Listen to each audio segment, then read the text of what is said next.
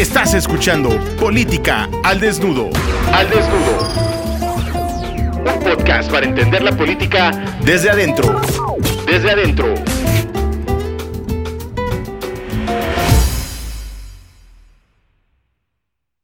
A continuación, la segunda parte de la entrevista que tuve con Fernanda Vallardo Salim, actualmente la secretaria general del Instituto de Capacitación y Desarrollo Político, organismo del PRI a nivel nacional, para formar y capacitar a sus militantes. Próximamente va, va a cambiar de nombre, pero aún es el ICADEP.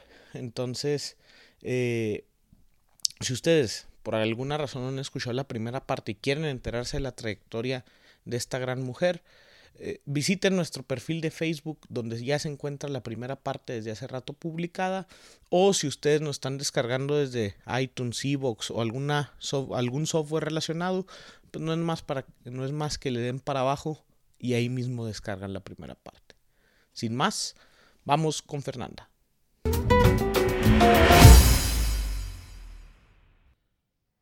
Y volvemos con Fer en esta segunda parte de la entrevista que le sigo agradeciendo todo el tiempo que nos da. Para nada, mi querido David, muchísimas gracias. Pues les sigo contando. Eh, habíamos concluido la vez pasada pues un poquito con las acciones que habíamos realizado durante la campaña del, presidente desde la coordinación de jóvenes de sociedad ¿Fue lo único que hiciste? Sí, durante la campaña sí. Sí, sí, sí, sí. sí.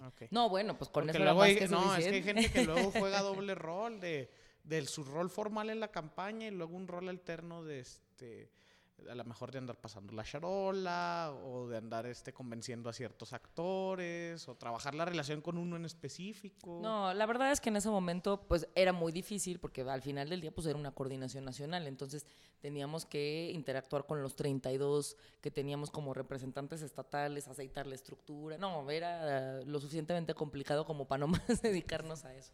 Y bueno, pues como les había platicado, la verdad es que tuvimos muy buenos resultados y pues nos sentimos muy orgullosos, sí, y nos sentimos de verdad profundamente orgullosos de, del trabajo que pudimos realizar y sobre todo de pues, poderle aportar a que pues hoy tuviéramos un, presidente del partido. Porque honestamente, pues, como ya se los he platicado y se imaginarán sacando las cuentas, pues mi vida política ha transcurrido eh, prácticamente en oposición. O sea, hasta antes de 2012 pues no teníamos ni presidente. En mi caso pues nunca he hecho política con jefe de, jefe, de, gobierno, de entrada en la Ciudad de México, pues siempre ha sido siempre ha sido perredista y en el caso de mi delegación, que es donde también hago política, que ya les había contado que es ahí en Benito Juárez, pues bueno, desde que se abrieron las oportunidades de elegir a nuestros jefes delegacionales siempre ha sido del PAN.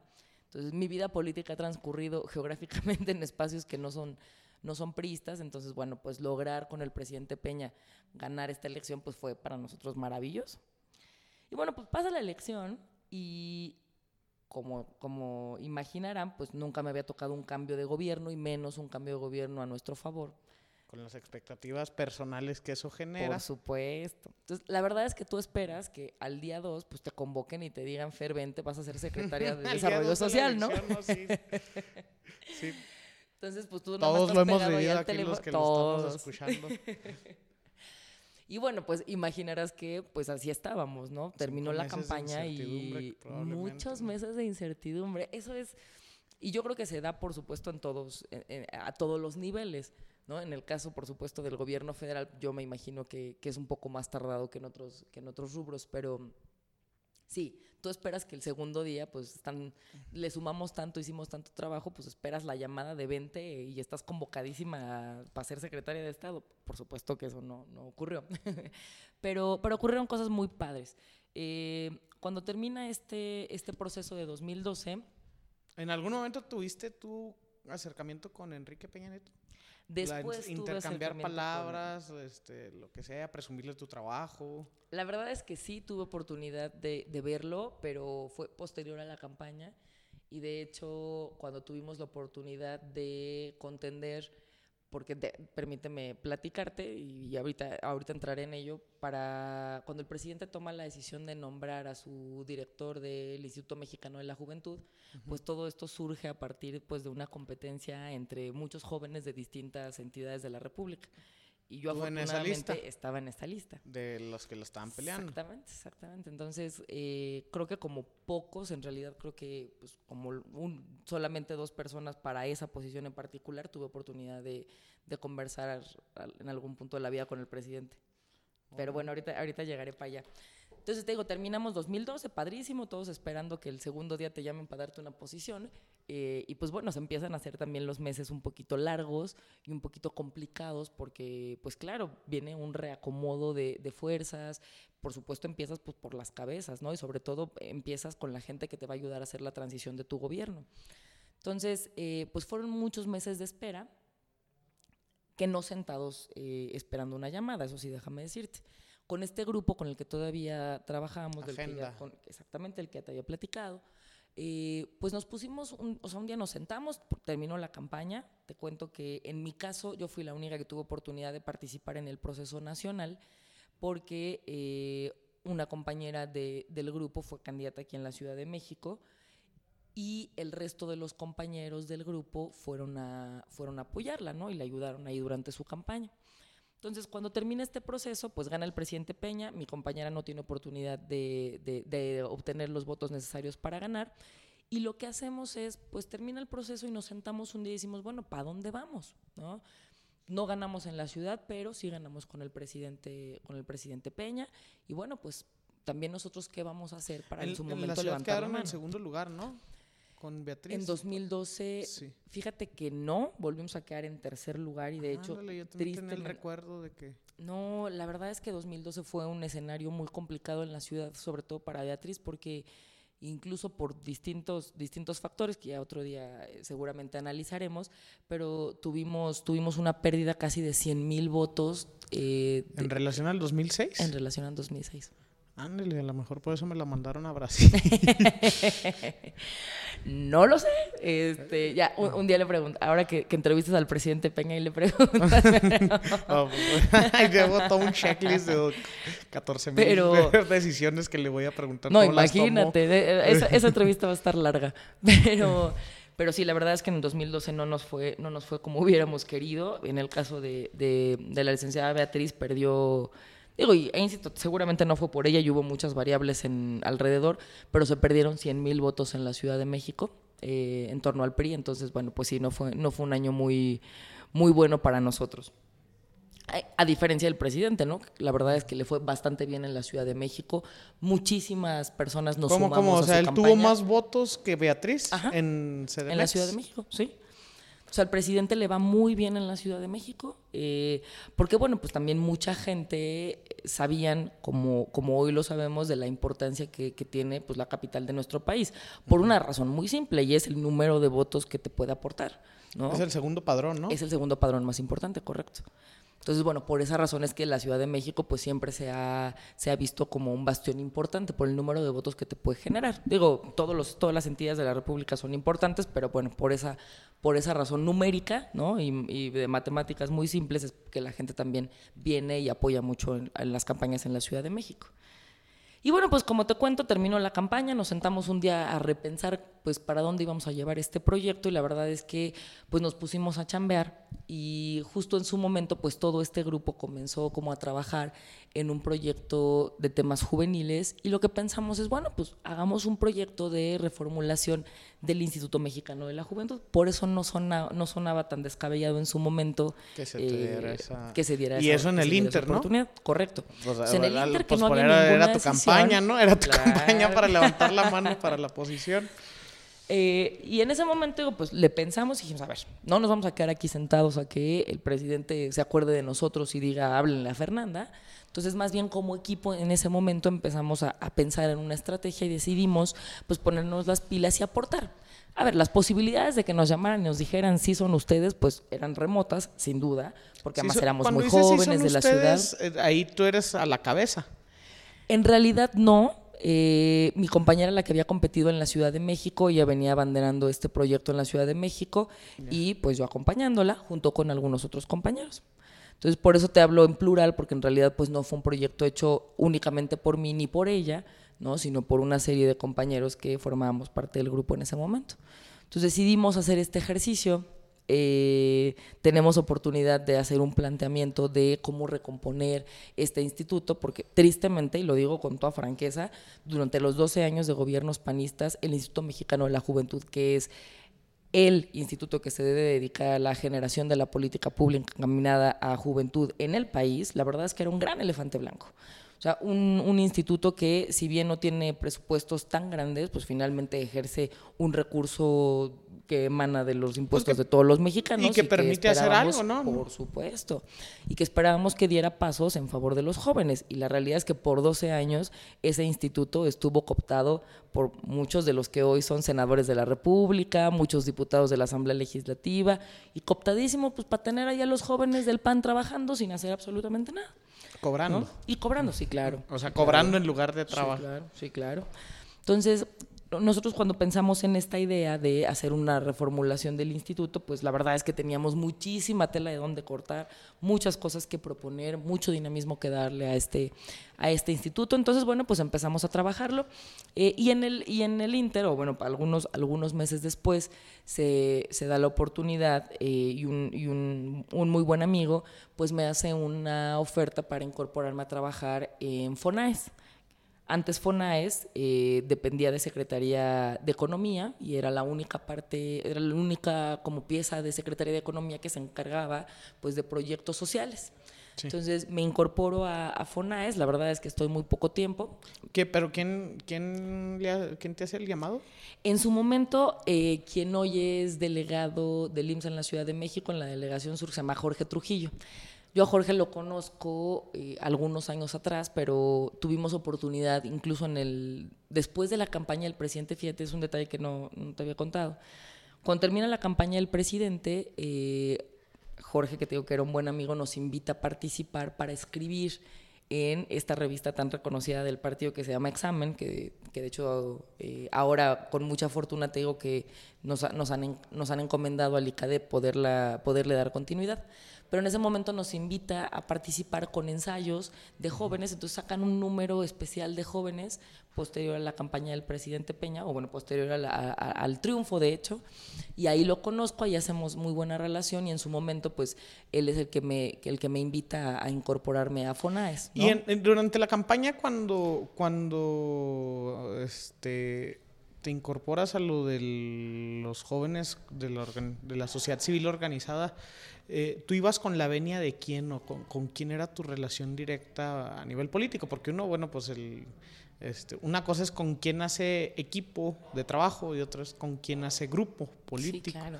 Fíjate que mi paso ha sido, ha sido curioso, porque la verdad es que de pronto por cuestiones tal vez de coyuntura o de contexto, pues finalmente terminas eh, muy cerquita de un grupo o de otro. Pero en ese caso particular, déjame decirte que más que responderle a una persona en particular, fue una cuestión de contexto, fue un gesto de un amigo que me hizo la invitación a participar. Entonces, aun cuando tienes pues, buenos amigos que te han tendido la mano en su momento, pues en realidad ningún jefe político al que tuviera que reportarle en ese momento. Okay. Así que, así que eso fue, pues más bien creo que, como siempre lo he dicho, constancia de mucha disciplina, pues gente, eres gente partido, y hay un momento en el que alguien te abre la oportunidad, ¿no? Y en su momento, pues fue Alejandro el que me hizo, que, el que me hizo la invitación para apoyarle. Entonces, bueno, así fue más o menos. ¿Y a qué te dedicaste estando ahí? Entonces, en FONAES, regresando, sí. regresando a FONAES, yo, a mí lo que me tocaba era la evaluación de los proyectos que serían acreedores a algunos de los programas que en su momento otorgaba FONAES. Muchos de ellos financiamientos básicamente para eh, la agroindustria básicamente temas temas agropecuarios temas ganaderos. La verdad es que un rollo que yo conocía poco es un eh, es un ámbito del cual pues nunca me nunca he estado muy cercana. Sin embargo pues bueno la evaluación de proyectos es parte de lo que de lo que estudias eh, en la universidad entonces era muy padre porque tenías oportunidad pues no solamente de hacer las evaluaciones técnicas y de saber cuánto costaba el proyecto y cuánto costaba la máquina o cuánto costaba la inversión, sino por ser esta parte social de la Secretaría de Economía, pues era importante también que pudieras tener este feeling de cuál era pues el beneficio social en el que impactaban los proyectos productivos que, que concursaban. Entonces fue, fueron algunos me, fueron meses complicados porque te digo, yo no estaba muy cercana a estos conceptos, entonces de repente pues te hablaban del ganado y de, ¿no? de, de, de, de los distintos tipos que hay, o te hablaban de las hortalizas o de ciertos, o de ciertos no, no, granos muy, para sembrar, etcétera. diverso ese tema, Exacto. ¿no? Entonces, esa era como mi parte de repente complicada, que me gustó muchísimo porque tuve oportunidad de aprenderle mucho. Hay gente... Pero que tenías bases, pues ya tenías dos licenciaturas diferentes, eso te permite una visión más amplia. Claro, la parte técnica la conoces, ¿no? La parte de cómo hacer la evaluación del proyecto, pues la conoces muy bien. Pero entonces empiezas a sumergirte en un mundo eh, de lo rural, del campo, de la gente que se dedica eh, a todas esas actividades, que es muy distinto a lo que, pues, sobre todo en la ciudad vives, o al menos en, mi contexto aquí en la Ciudad de México me había tocado vivir. Entonces aprendí muchísimo. Fue una, fue una experiencia padre lo que vivimos en FONAES. Y, el, y en la parte del, del, ¿Tú participabas como evaluadora de los proyectos que se presentaban? Sí, fíjate que en el momento en el que me tocó llegar al instituto, lo que está, o sea, en la parte en la que estábamos era eh, todavía en la fase en la que se ingresaban los proyectos.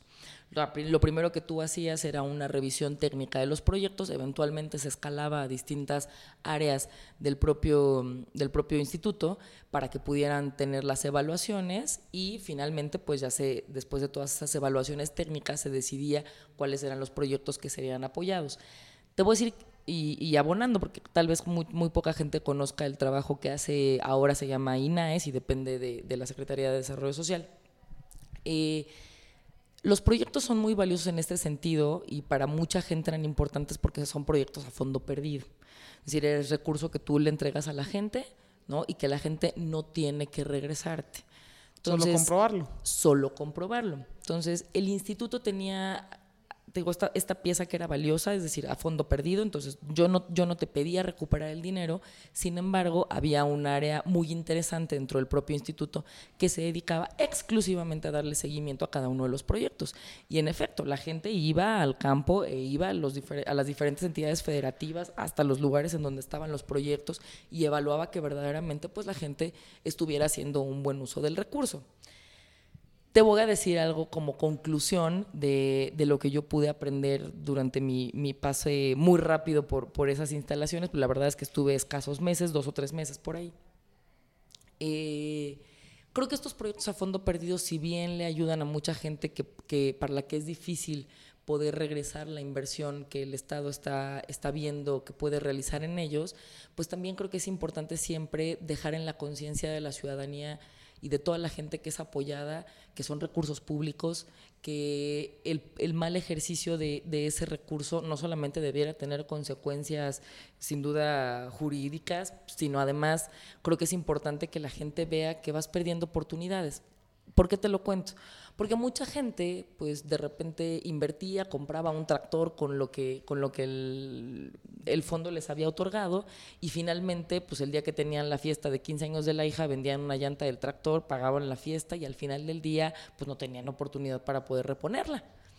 Entonces se volvía algo inútil porque entonces pues un tractor sin una llanta no funciona y sin el tractor pues no le dabas el mantenimiento correcto al, al, proyecto que, que, por el cual se te había otorgado el recurso. Entonces se volvía algo estéril no ayudaba a nadie finalmente era un mal ejercicio de los recursos etcétera. Entonces y llega a ser clientelar llega a ser clientelar sí sin duda Sí, sin duda, porque la realidad y también como hoy, como hoy funcionan muchas, eh, pues muchas de las instancias de gobierno, y yo creo que habría que eventualmente buscar erradicarlas, es, claro, pues también cada una de las asociaciones en temas, en temas de campo, pues tienen ahí sus cuotas, ¿no? Entonces, sabes que a la organización de campesinos, de pues le van a tocar dos proyectos y a la otra le tocan tres.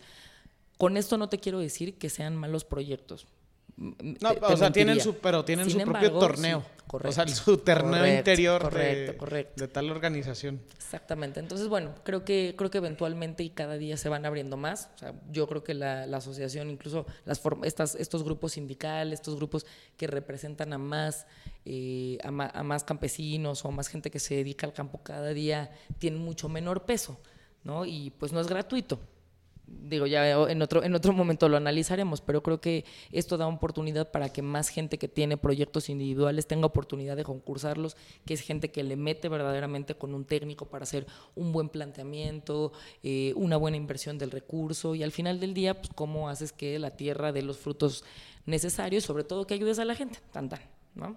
Entonces, bueno, pues así fue, así fue ese paso por el instituto, padre, de mucho aprendizaje. De tres meses. De tres meses. ¿Cuándo dices que empezaste? Entré Es porque esas posiciones no se dan así. el-. Uno, uno cuando este, empieza una administración tiene la expectativa de que si esa administración empieza el primero de diciembre del 2012, ahí voy a estar ya Sí, el no, 1 no, o el no, 2. No, no, no, yo te estoy hablando que esto no fue febrero, enero, febrero de 2013, ¿no? Eh, digo, ya que el presidente, por supuesto, había, había llegado a, a la posición, pero además, claro, algunos meses después.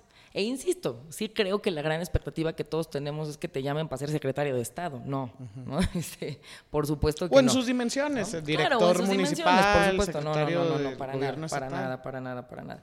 Qué valioso, porque la realidad es que a mí me dejó muchísimo aprendizaje el poder estar ahí. No solamente de la, de la, de la forma en la que operan las instancias de gobierno federal en sus distintas escalas y en las diferentes secretarías, sino pues, lo distinto que es la administración pública, ¿no? ¿Y cómo iban tus expectativas pues, en cuanto a lo que en cuanto a lo que recibiste como tu primera oportunidad en relación a lo que sentiste que aportaste en la campaña? No, bien, yo siempre muy agradecida. Yo creo que eso es, eso es muy importante. Aquí, y el presidente, para quienes tenemos fortuna de, al- menos haberlo visto en algunas ocasiones y haber podido platicar con él, la verdad es que es un hombre súper agradecido, es gente que reconoce el esfuerzo y el trabajo que- que muchos de nosotros hicimos en su nombre y para poder sumar a su proyecto de transformación de este país. Entonces, yo no tengo duda de que por esas razones que a mí me dieron esa oportunidad de ocupar ese espacio y yo espero haber cumplido con las expectativas que pues por supuesto el presidente no está pendiente de mí, ¿verdad? Pero que los amigos tenían Sí. y sobre todo que pues, cualquier priista tiene que, tiene que llegar y dejar, o cualquier servidor público, ¿eh? O sea, llegar y hacer las cosas bien, como se debe, con eficiencia, con eficacia, con mucha honestidad y, y bueno, pues en beneficio de la gente. Entonces, no, yo siempre muy agradecida. Fue una ¿Y gran por qué oportunidad. solo tres meses? Porque empezamos eh, con, este, con esta carrera que te platico que fue un poco como de competencia interna para poder, para poder elegir a quién hoy O dirigiría sea, tú estabas en Fonais, en Fonais y seguías en tu actividad con agenda.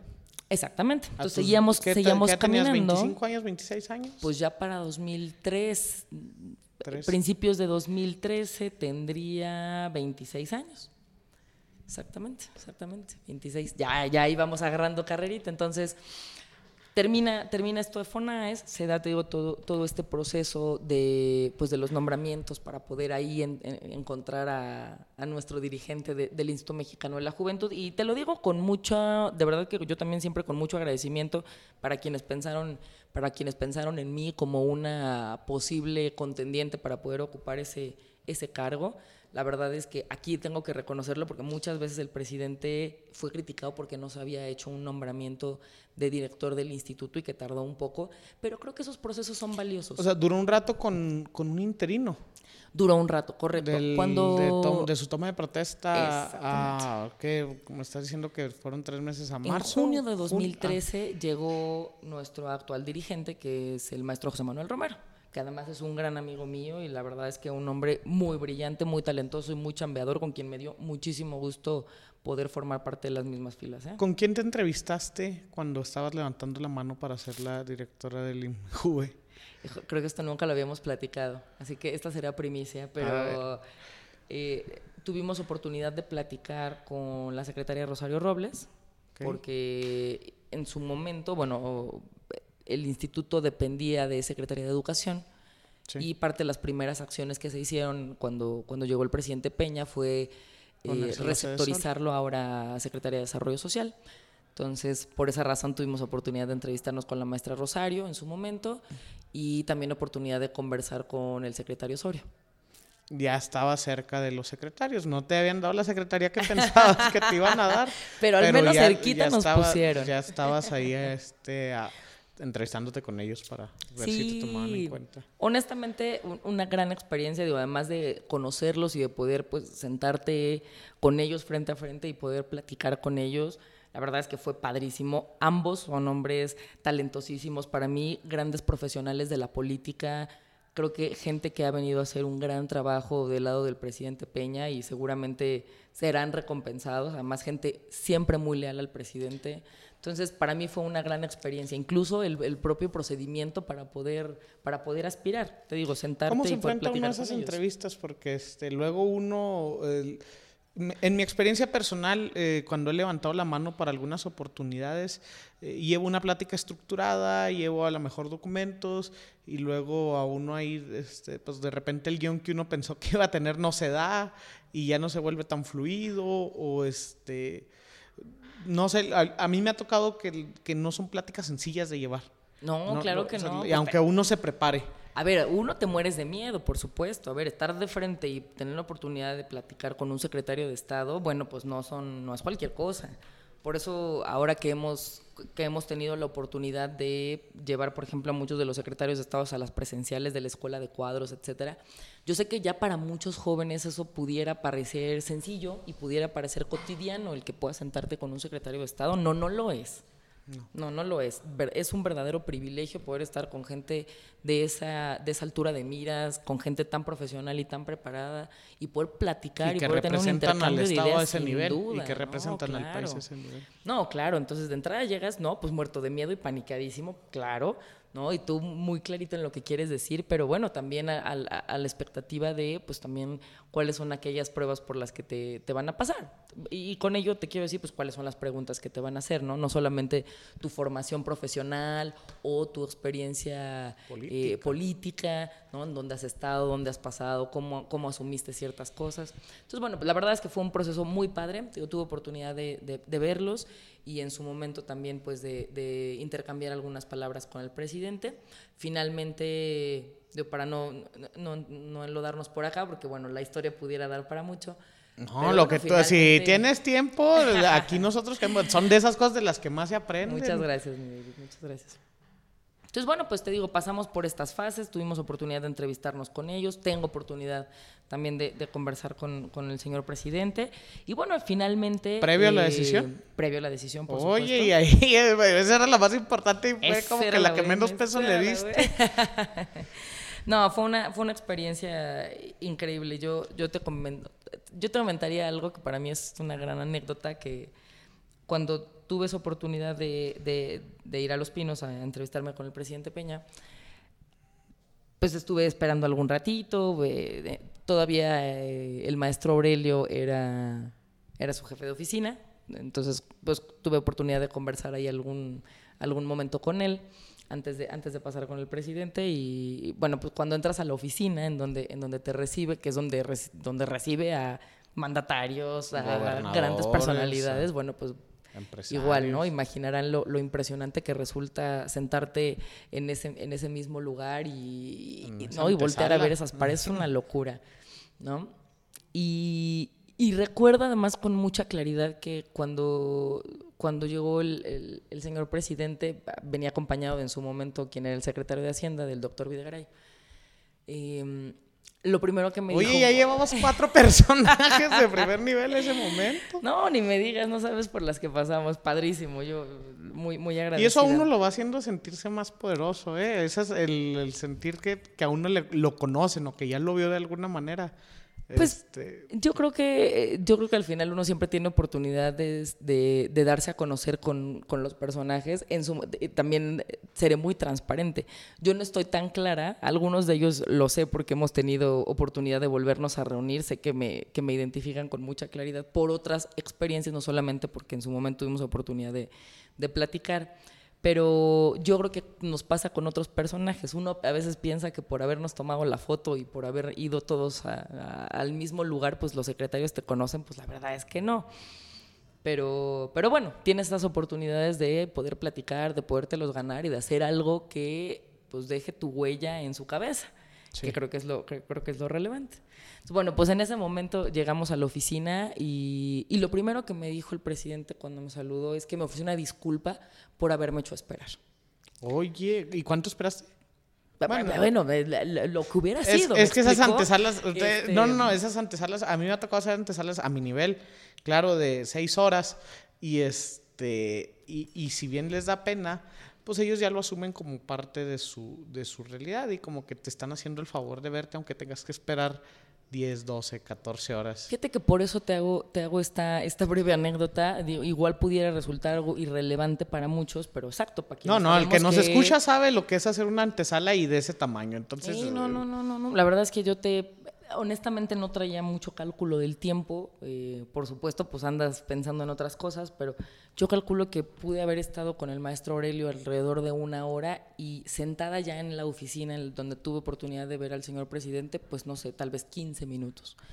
Entonces, pero eh, te, te digo, aunque hubieran sido 14 horas o, o 5 minutos, para mí el presidente Peña es un hombre muy humilde, es un hombre muy decente y verdaderamente para mí ese tipo de palabras, ese tipo de acciones, pues son las que te dejan ver a la persona que hoy afortunadamente gobierna nuestro país. ¿No? Un hombre cálido, un hombre respetuoso y a ver, y de verdad lo digo con, con, el pues con todo el corazón, a ver, pues yo no soy nadie, pues, ¿no? No tendría ni por qué haber llegado de esa forma y al contrario, muy cálido, con un gran recibimiento y diciéndome que, lo- que me ofreció una disculpa por el tiempo, Y, ¿no? De y es que esos son los politicazos, los que aunque a uno no lo conozcan, lo hacen sentir arropado Por y este, que tienen ese supuesto, tacto y ese calor. Por supuesto. Entonces, bueno, pues por ahí pudimos, pudimos conversar, eh, tocar algunos puntos, me dio oportunidad de platicarle pues qué habíamos hecho, cuál había sido nuestra experiencia. Por supuesto, le platiqué pues la gran experiencia de, y la gran oportunidad que había tenido al estar pues en esta coordinación junto con, junto con mi amigo Alejandro de, de- de los jóvenes, de participar en su campaña. Y ya con algunos meses de, de- que había arrancado tanto su gobierno eh, como, su como el propio ejercicio, pues la verdad es que creo que era el, el momento apropiado para, pues para poderle platicar de la gran admiración que al menos yo como priista, como mujer, como mexicana sentía por él, porque yo creo que el presidente Peña es un hombre que tiene mucha claridad del proyecto de nación que vino a instaurar en nuestro país. O sea, un hombre de transformación, un hombre de reformas, un hombre que no le temía apostarle a su capital político para poder sacar adelante este país y que tiene mucha claridad que los grandes cambios son cambios a largo plazo. Y que Entonces- cuestan, que, que mucha gente no lo asume así, que el 8, 10, 16, 19% que ha tenido de aceptación, pues se debe a que tuvo que hacer grandes transformaciones. Y, y cuando algo se mueve, hay gente que no le gusta y que es la que mueve las opiniones, que mueve muchas opiniones y mucha gente que dice que se cree que no es borrego porque, eh, in- porque insulta a Peña, pues es borrego de otro, de otro pastorero. Sí, claro. No, no, no. El presidente Peña tenía, tiene un proyecto muy claro. Por eso la elección de 2018 es tan importante, David, porque yo no veo más que en nuestro partido gente verdaderamente que tenga los zapatos de un estadista y gente que verdaderamente tenga la claridad de poder llevar a nuestro país a un siguiente nivel en este proyecto de transformación. Porque en los otros partidos lo único que yo veo, con muchos de los otros candidatos de esos partidos, lo único que yo veo es gente que aspira a tener el poder por el poder. Y para llegar ahí y, y sin un proyecto claro y sin una idea muy concreta de que nuestro país necesita tener un mejor desarrollo económico, de, de que nos tiene que ir mejor a todos, cerrar estas brechas, ser más competitivos, ¿no? Eso yo no lo veo. Y por eso, pues para mí, ese, ese momento en el que, que fueron seguramente muy pocos minutos, no lo recuerdo, para mí fueron, ¿no? Segundos pero para mí ese momento pues era también importante decírselo y decirle que, que los jóvenes y sobre todo digo sin generalizar pero los jóvenes como yo y como seguramente muchos muchos del equipo del partido y muchos jóvenes allá afuera confiábamos en él confiábamos en este proyecto y yo estoy segura hoy al, al pues al cabo de algunos años yo estoy segura que la historia nos dará la razón ¿no? Eh, finalmente estos cambios se irán viendo y serán de largo plazo, pero ya en algunos años saldremos a decir que el presidente Peña había tenido la razón, creo yo. Yo espero también lo mismo, yo espero lo mismo porque este el- eh, luego se vende fácil la idea de que de que las cosas están mal porque los actores que están ahí son deshonestos. Entonces ya con que lleguen unas buenas personas, este, que no vayan a ser deshonestos, el país va a ser otro. Y bueno, pues no, no hay un entendimiento de lo que es el sistema y que más al ratito te quisiera preguntar de eso también. Sí, Pero bueno, ¿y luego qué pasó? Bueno, y entonces pues terminamos de platicar con, con el presidente, eh, te digo, fueron, fueron seguramente algunos minutos, la verdad es que no recuerdo, y pasaron algunos, pasaron todavía algunos meses, fíjate que las... O sea, ese proceso duró varios meses. de- Sí, duró varios meses. Por Pero tú digo, ya no estabas en Fonais en ese, en esa espera. Yo ya no estaba ahí, yo ya no estaba ahí, o sea, Pues, ¿qué estábamos todavía, pues andábamos en este proyecto. Oye, como si fuera posición política y no laboral. claro, no, pues ya, ya la verdad es que estábamos muy enfocados en, en, poderle dar seguimiento a este proceso. Yo te voy a decir algo, porque, insisto, nunca, nunca lo había platicado eh, abiertamente, ¿no? públicamente. Te, este, este agradezco yo y te agradece la audiencia que lo hagas así. No, luego, la verdad es que, porque creo que sí es valioso reconocer porque sé que muchas veces estos procesos no son abiertos y la gente no los ve. Pero, pero y por tanto asume que el que llega llega como hijo de que no ni había estado en la política. exactamente. Entonces ¿qué creo que creo que creo que está padre eh, digo no, no, eh, no, no me gustaría darte nombres porque no estoy segura de que ellos quieran estar en, en, la palestra pero por supuesto pues imaginarás que parte de, de, la competencia pues también fue con el maestro Romero. Pero pero qué te quiero decir a ver se toman las decisiones con base en pues, quiénes son los que tienen mayores capacidades para dirigir un instituto, quiénes son los que tienen las mejores herramientas, los más, los más conocimientos, o sea, y tal vez a los y tal vez los que representan a, al no sé el, que, se pudiera llamar a más gente o a, este, sectores más importantes. Exactamente. Entonces, finalmente desconozco cuáles son las variables. Porque en ese momento tú estabas compitiendo con quien era o con quien parecía que era el, el hombre este, fuerte de un, de un candidato, de un gobernador, ¿no? No, porque después, después, Romero Cuello fue, fue este eh, coordinador de campaña de, de, este Nacho Peralta, ¿no? Es correcto, es correcto. Entonces, estabas compitiendo con alguien que representaba un gobierno estatal priista. Claro. Y, y tú venías de un pues, de una ciudad donde no somos gobierno y, y o sea, sí, sí tenías, tú veías en ese momento que te enfrentabas a esas condiciones. La verdad es que no, porque por supuesto, pues nunca te dicen cuáles son las variables a calificar. Pero, pero bueno, me imagino que esa pudo haber sido una de las, de las tantas para poder tomar la decisión. Finalmente, eh, pues yo, yo te hablo de, mi proceso, que para mí fue gratificante, para mí profesionalmente y personalmente, la verdad es que fue muy importante porque implicaba que pues te veían como un joven en las condiciones de poder dirigir un instituto que insisto, es el que dicta la política pública en materia de juventud en nuestro país, ¿no? Cuando uno de cada tres mexicanos son jóvenes entre 12 y 29 años. O sea, no es una tarea sencilla. Por eso la relevancia del cargo y por eso mi, mi, interés de querérselos platicar en este, en este sentido de no piensen a veces que los cargos llegan porque, como bien dices, ¿no? Eres hijo, amigo, porque hiciste tales o cuales cosas. Estabas sentado jugando Xbox y te sacaron de tu casa para, dirigir una institución claro, de tamaño. En mi caso, ¿no? Y en el caso del instituto, bueno, pues se dieron a la tarea el presidente y, y, y muchos de sus secretarios de hacer un análisis concienzudo de quiénes eran buenos perfiles para poder encabezarlo. Y finalmente, pues, pues bueno, como, como, como imaginan, pues quien tiene, quien se ve favorecido y quien al final es quien toma las riendas del instituto, pues es José Manuel Romero. Y yo tengo oportunidad, por invitación suya, invitación de José Manuel, de quedarme en el instituto y de acompañarlo en este proceso. Entonces yo con José Manuel lo único que te puedo decir es que le tengo muchísimo agradecimiento porque es difícil cuando compites y cuando estás en la misma en la misma coyuntura, pues también haya este tipo de gestos de quererte invitar y de quererte sumar. No, y de tu parte de aceptarlo y de tu parte de aceptarlo porque también es esta parte de pues sí, no, me la dieron a mí, cómo voy a estar trabajando yo con él y que esos rencores que se pueden llegar a tener este y que qué bueno que no lo tuviste porque el creo que es parte del valor del prismo de que sepamos que esto no es un asunto personal. Y que quien te ganó no te ganó porque eras tú, sino esa persona está compitiendo por su propio interés. Claro, ¿no? Y, y, te lo digo con toda transparencia, ¿eh? Y como yo se, se, lo dije a él en su momento, aquí venimos a sumar. Y venimos a sumar a un proyecto que hoy encabeza el presidente. Ambos estamos aquí porque ambos tuvimos oportunidad de ayudarle, que, el que él fue el presidente, con poquito, con mucho, con nada, pero tuvimos oportunidad de sumar, pues qué bueno que hoy él nos, nos vuelve a dar oportunidad de desde el espacio en el que nos toque, como te lo dije al principio, cualquier trinchera siempre es valiosa para sumar y para aportar, así que esta no es decepción. Oye, y, lo, y estos meses que dices que tomó protesta en junio, ¿no?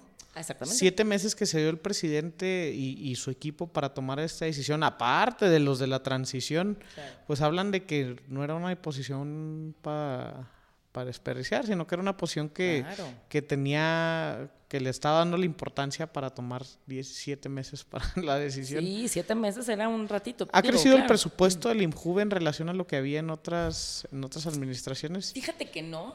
eh, con honestidad te diría que no sé. Ahora sí, el presupuesto de 2017 lo desconozco, porque ya tengo un rato fuera del instituto. Malamente no lo, no lo he revisado. Pero, pero déjame decirte algo. Eh, creo que se han dado cambios importantes en el tema del instituto por lo siguiente. A mí me parece, desde mi percepción, que el instituto generador de la política pública no es el instituto necesariamente que tenga que generar los programas que permitan que los jóvenes accedan a créditos o accedan a becas. ¿no?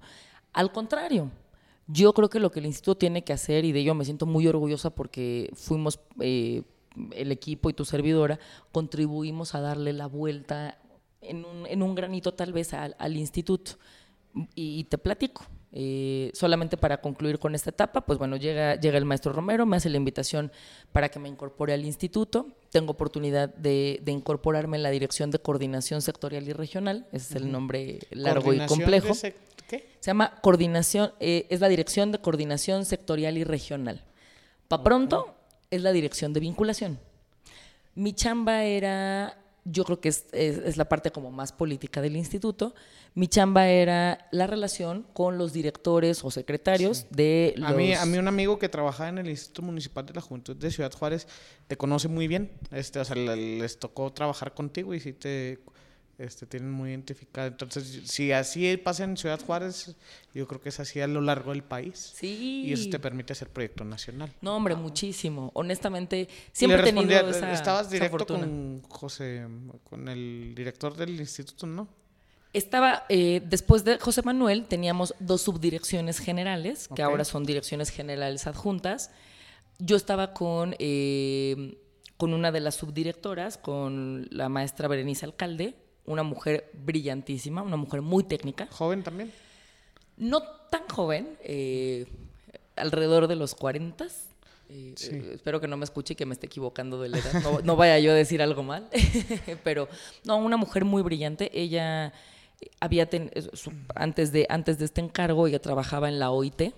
Trabajaba en la OIT, en la Organización Internacional del Trabajo. Ah, Entonces trabajaba del otro lado del charco y tenía a su cargo responsabilidades en materia del trabajo de los, hacia, hacia los jóvenes, ¿no? Entonces por esa razón es que a ella la invitan también a participar desde esta área y ella se incorpora haciendo a mi, a mi juicio y seguramente el juicio de todo el mundo un trabajo excepcional.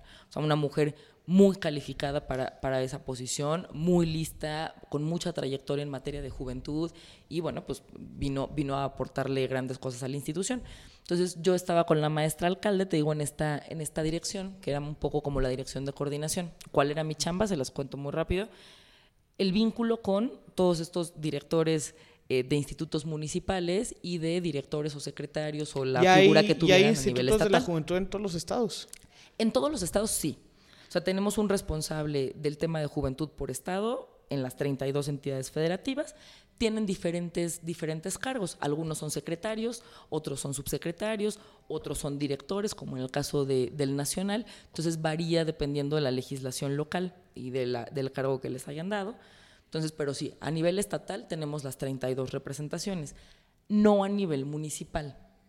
Entonces, si bien yo estoy segura que además en los últimos años seguramente se han incrementado, bueno, pues la idea es que sí podamos tener un representante municipal en cada una, en cada uno de los Municipios. de los municipios de nuestro país. Entonces, me tocaba toda esa coordinación con ellos. Te cuento, te cuento por qué. Oye, y que muchos, este, no los conocías a varios de los que te encontraste por A ahí, de tu trayectoria previa, porque esas posiciones, este, para el que nos escuche que sea, bueno, pues yo creo que en cada estado se da igual independientemente del partido. Casi siempre esa posición se da para el que viene saliendo de, de dirigir el, el organismo juvenil del partido en Sí. gobierno o del que perdió en esa lucha. Sí, Entonces, o, o sea, del que, del que no pudo obtener la posición de, de- de dirigente juvenil del partido en gobierno. Sí, fíjate que Entonces- a mí me tocó en muchísimos casos, tanto estatales como municipales, seguir, o sea, venir acompañada con algunos amigos que habíamos tenido oportunidad de conocernos en procesos dentro del partido. Pero además, todavía más divertido, saliendo yo del instituto, ¿no? Y ahora incorporada en, el ICADEP, bueno, pues también sigues teniendo o, empiezas a ver a muchos dirigentes ahora también en temas de partido que en su momento tuvimos oportunidad de compartir esta chamba de gobierno, ¿no? En, los distintos niveles. Pero sí, claro, yo creo que este mundo es muy pequeñito. Y por eso hay que insistir en que no se peleen, porque luego cuando llegan, cuando llegan piensan que este mundo es inmenso y que si se pelean no va a cobrar factura y la la rueda da vuelta y este y no somos tantos los que estamos en esto. Entonces el que estaba abajo o con el que uno se peleó horizontal a lo mejor al rato va a estar arriba yo creo que es un grave error. Con los con los que menos te ves pelear con tu generación. Digo ojalá nunca te pelees con nadie no para eso también hacemos política para no pelearnos pero pero sí con los de tu generación híjole qué riesgoso porque en efecto somos bien poquitos muy, muy, muy poquitos los que hacemos esto. Entonces, bueno, pues esa parte eh, de coordinación con ellos, porque aclaro lo siguiente, ellos en realidad no dependen de nosotros. Cada uno de ellos depende de sus gobiernos estatales o locales. Entonces no es una relación jerárquica, es una relación política. Y de mucha coordinación. Entonces, ¿cuál era pues el gran reto que aquí nosotros asumíamos? Poderlo sumar a este proyecto liderado, por supuesto, por el IMJUVE, ¿no? de poder ir todos alineados a construir una misma política pública en materia de juventud. Eh, y a eso iba, ¿no te tocaba estados donde las cosas se andaban haciendo, este, porque yo concibo que el gobierno federal si algo hace es, aparte de profesionalizarse permanentemente, pues también eh, en el rol que juegas tú, pues hay alguien en la ONU, en la Youth Foundation y en organismos internacionales tratando de, de este, pues de generar políticas públicas pues no uniformes, pero sí que ya se identificó a nivel mundial que, ah, estos son problemas de la juventud, entonces vamos caminando todos en el mismo sentido o en sentidos parecidos. Pero luego se topa uno en gobiernos estatales donde me imagino yo, porque he reflexionado esas, esas posiciones, que, que, andan haciendo puras ocurrencias. Y este, puras ocurrencias y, y cero estudio de nada y pura, y hasta una visión 100% electoral de la posición que, que el pues yo sé que tú no lo puedes decir, pero yo estoy consciente de que este, las posiciones, si bien tienen que tener un, este, una reflexión electoral de lo que se está haciendo, eh, pues también no te puedes nomás estar pensando en las elecciones y en los votos, sino también en la chamba que está sacando. Y, esos institutos, a mí me da la impresión de que en muchos estados nomás está pensando en, en ocurrencias y en, y en elecciones, pero así de una forma de la, nomás la siguiente elección. No, la verdad es que no, al menos en, en el el tiempo que tuve oportunidad de estar en el instituto, te voy a decir, claro, si de repente te topas con algunos que hacen más uso de recursos para, otras, para otros temas que eh, para los propios del desarrollo de la política pública de juventud, ¿no? Pero te voy a decir que en términos generales, al menos con los 32 estatales con los que me tocó participar, que además, bueno, pues muchos fueron, iban, iban subiendo, iban bajando, porque, bueno, pues había cambios de gobierno o por muchas razones, la verdad es que los, de los 32 te podría hablar que tuvimos una relación maravillosa.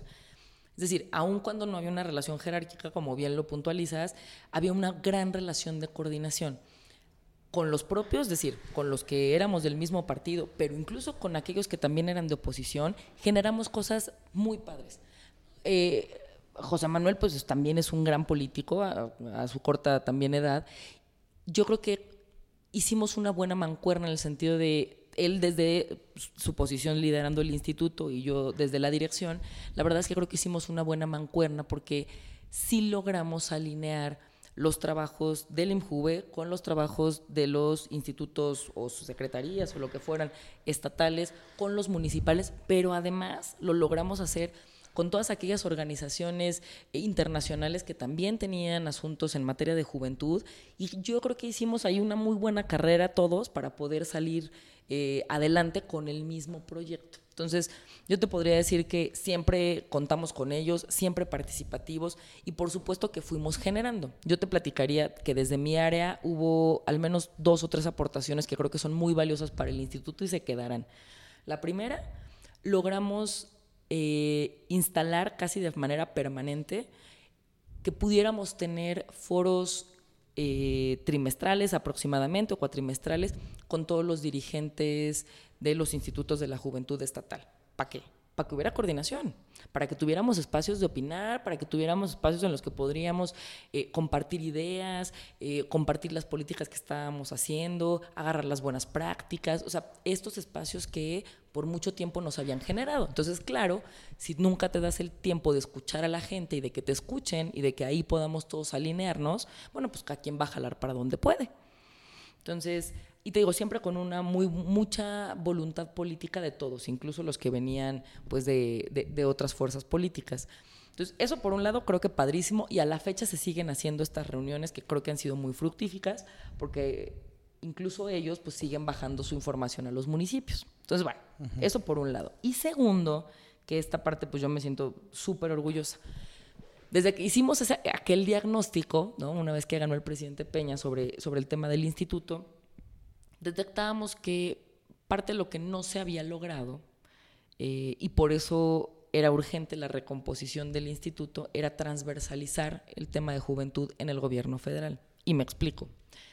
Parecía que el IMUJUVER era el encargado no solamente de la generación de políticas públicas, sino además parecía que era el encargado de hacer los programas en donde se bajaran recursos para hacer eh, proyectos de juventud en favor de los jóvenes o dinero para los jóvenes. Lo que nosotros pensamos es que este instituto lo que más bien debía buscar era la transversalidad del tema. Entonces, incrustar la importancia de los jóvenes en la Secretaría de Salud, de Educación, de Trabajo, eh, en los programas de vivienda, en los programas de emprendimiento, en los programas del campo, en absolutamente todas las áreas del gobierno federal, como bien lo había hecho en Mujeres en su momento y que por eso también se ha vuelto un instituto tan importante y de tanto renombre. ¿Qué fue lo que hicimos después de muchos meses de trabajo? Uno, generamos un catálogo de programas federales en materia de juventud.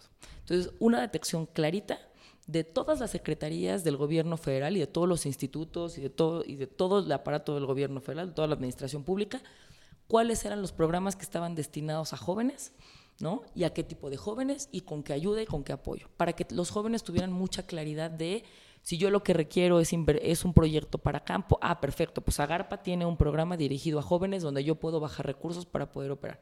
O si me quiero ir al extranjero y pedir una beca, perfecto, Amexid, entonces tiene unas becas padrísimas para irme de intercambio. A partir de este catálogo, que por supuesto está disponible para que los jóvenes pues, puedan tener acceso a él y puedan decidir ¿no? a quién pedirle ayuda, lo segundo que hicimos fue instalar eh, un grupo de trabajo interinstitucional. Entonces sentamos en una misma mesa en el Instituto Mexicano de la Juventud a funcionarios de alto nivel de todas las secretarías y de todas las instancias de la Administración Pública Federal. Para que entonces todos corriéramos bajo la misma línea de lo que esperábamos ofrecerle a los jóvenes en el país. ¿Qué hicimos? Ponernos en coordinación y jalar todos para el mismo lado. Entonces, esto ha sido muy padre y muy benéfico porque además estas grandes instancias pues han visto también que el instituto puede fungir como el que coordine, porque es su chamba, ese diseño de política pública en materia de juventud. ¿Y eso les, les permitió o, está en los planes, no sé si este, sepas aún los planes de, del IMJUVE, ya que saliste ahí, eh, de hacer un padrón único de beneficiarios de, en materia de juventud? Fíjate que de hecho nos hemos adherido a este padrón porque al ser un, eh, un descentralizado de Sol y Sol al estar mandatado a tener sus padrones únicos de beneficiarios, pues nosotros también estamos ahí incluidos. Entonces ya desde hace rato también, desde incluso desde antes de que yo saliera, ya estábamos haciendo esa transición para poder otorgar los padrones.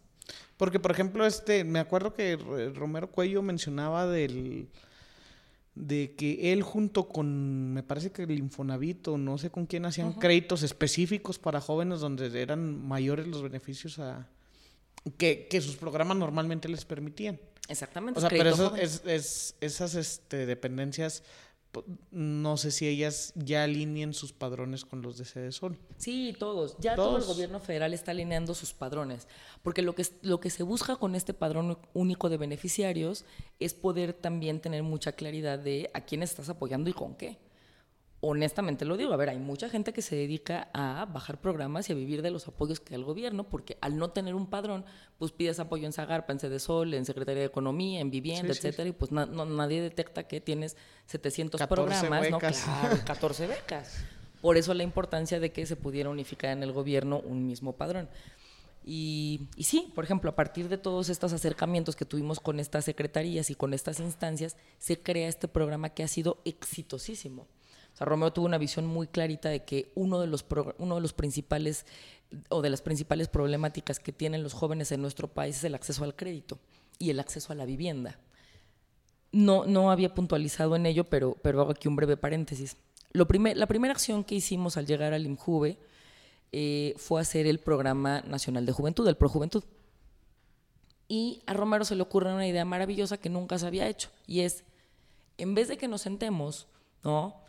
Puros servidores públicos, hacer un programa de juventud, pues ¿por qué no también vamos y les preguntamos a los jóvenes qué están esperando de nosotros?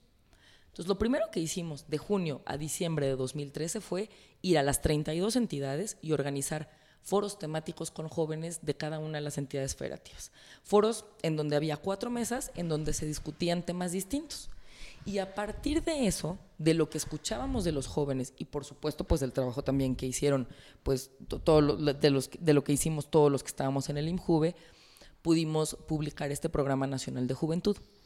De ahí que surge, y, Romero lo ha platicado en muchas ocasiones, de ahí surge una segmentación es decir, los jóvenes entre 12 y 14 años, bueno, pues lo, que aspiran, por ejemplo, es a tener mayores espacios recreativos, porque son, es, un, es, un, eh, es una parte de la población que hoy tiene un acceso prácticamente completo al sistema educativo, por ejemplo. ¿Qué es, lo, ¿Qué es lo que les hacía falta a estos chavos entre 12 y más o menos 14, 15 años? Bueno, pues espacios para poder practicar deporte, una casa de cultura, donde pudieran aprender otro idioma, etcétera. De 15 a 19 años, y, tal vez me equivoque porque ya no lo recuerdo con mucha claridad, pero más o menos son los... son los exactamente. 15 a 19 años, bueno, ¿qué, ¿qué, es lo que los jóvenes querían? Más oportunidades de becas, ¿no? Los más grandecitos que querían, bueno, que una vez terminando sus estudios pudieran tener acceso a trabajo, ¿no? Y el último núcleo que te decía, ¿no? Los jóvenes entre 24 y 29 años, en, que en promedio muchos de ellos ya son padres o madres de familia, ¿no? Lo que te decían es que necesito vivienda, necesito crédito. Entonces, a partir de, de, esta partición que hicimos entre, entre los grupos de edad, pues identificamos ciertas necesidades que tenían. Por eso era tan importante salir a preguntarle a los jóvenes qué estaban esperando el gobierno. Y a partir de ello y de esta transversalización del, del tema de juventud, surge este programa. ¿Qué tipo de, personas se sentaban en esas mesas? Bueno, en su momento tuvimos desde directores generales, subsecretarios, ¿no? Y eventualmente, pues dependiendo, por supuesto, de los temas que, íbamos, que íbamos trabajando, pues a los especialistas en el área. Pero cuando instalamos este, este grupo interinstitucional, bueno, tuvimos de verdad gente de buen nivel participando en ello. No, me refería a los foros, a, los, a las mesas en cada una de las entidades. Ah, en las mesas. Ah, ¿Quiénes se pues sentaban en esas mesas? Eran, eran foros abiertos. ¿Qué es lo que nosotros solicitamos? Por supuesto que nos acompañaran pues nuestros titulares de las dependencias estatales y municipales, pero que además se hiciera una convocatoria abierta a los jóvenes. Tuvimos de todo, o sea, desde foros chiquitos en algunas entidades federativas hasta foros enormes donde había una enorme convocatoria de jóvenes y estaban desbordados de diferentes grupos, indígenas, gente de las ciudades, de todos los municipios. Entonces se hicieron cosas muy interesantes. Por ejemplo, Oaxaca me acuerdo que fue una locura y iba mucha gente que traía el tema de los jóvenes indígenas muy claro. De hecho, hicimos varias cosas con los jóvenes indígenas y con el Instituto Nacional de, de Lenguas Indígenas. En fin, nos fueron tocando en las diferentes entidades pues grupos grupos de jóvenes distintos no aquí en la ciudad fue un grupo amplísimo de jóvenes el que participó mucha, muchos de los jóvenes que traían ese tema de las culturas urbanas en fin escuchamos de todo y todos fueron tomados en cuenta no entonces bueno pues fue así como surgen algunos de los programas que yo creo que han sido muy exitosos en el, en el instituto como este que mencionas el de, el de crédito joven que aquí te platico algo muy rápido este, este gran programa funciona por, la intervención de muchas dependencias. Por un lado es Cedesol, ¿no? que es quien aporta y quien también le, le, da una lana a los chavos para que el crédito se reduzca. Por supuesto, los gobiernos de los estados, que, que, son quienes ponen el terreno en donde, se, en donde se van a hacer estas construcciones. También ahí le invierte eh, no estoy segura, ya, no estoy segura si es el Infonavit o con quién, con quién ahora lo están haciendo, pero es quien invierte en la construcción. Incluso el propio UNJUVE también le da un recurso. Entonces, es un programa que funciona desde cuatro aristas de gente que le mete lana para que al final del día, pues los jóvenes beneficiarios paguen todavía ¿no? a créditos a muy largo plazo, pero, pero mensualidades súper chiquitas. Que era el programa de Romero eh, que Romero Cuello mencionaba que era el aquí todos ponen, ¿no? Aquí eh, así le dicen, ¿no? Exactamente. Porque muchas dependencias le metieron recurso. Y así creo que debieran ir, ir fungiendo cada una de cada uno de los programas que se tienen pues que se tienen en este país, ¿no? O al menos en tema de juventud. Aquí la idea es que todos le, todos le entremos porque la condición de juventud es un tema por el que todos vamos a pasar.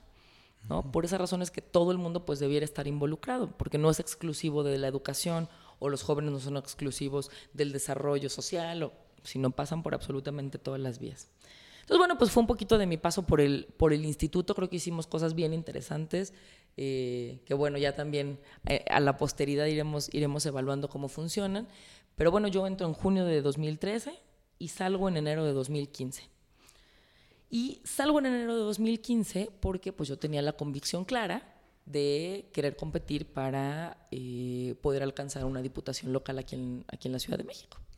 Entonces, la fecha límite para poder, para poder participar, para aquellos que éramos funcionarios o servidores públicos, pues era que para el 31 de enero tú pusieras tu renuncia. ¿no? Entonces, pues así fue. El 31 de enero pongo mi renuncia. Por supuesto, muy agradecida y muy contenta con, todos los que me dieron chance de, poder participar en el, en el IMJUVE, donde aprendí muchísimas cosas, como ya vieron. Pero, pero bueno, yo tenía mucha claridad de a dónde, a dónde aspiraba a llegar. Así que en enero de 2015 pongo mi renuncia y me enrolo en el proceso de selección de candidatos aquí en la Ciudad de México. Acabas de escuchar Política al Desnudo. Al Desnudo podcast para entender la política desde adentro. Desde adentro.